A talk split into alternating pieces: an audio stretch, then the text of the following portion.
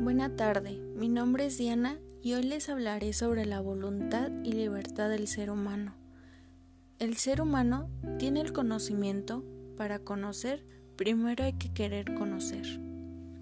La voluntad del ser humano es aquel que lleva a cabo su vida con apoyo de alguien, pero deben saber tomar tú tus propias decisiones y así respetar la decisión de los demás. La libertad del ser humano es no tener definido de lo que te hace ante la sociedad, sino el que tú eres libre de ser una gran persona ante ti mismo. El saber valorarte, quererte y amarte. El pensar en qué es lo que quieres hacer para ti. Espero sea de gran ayuda. Por su atención, muchas gracias y que tengas una gran vida llena de grandes personas a tu alrededor.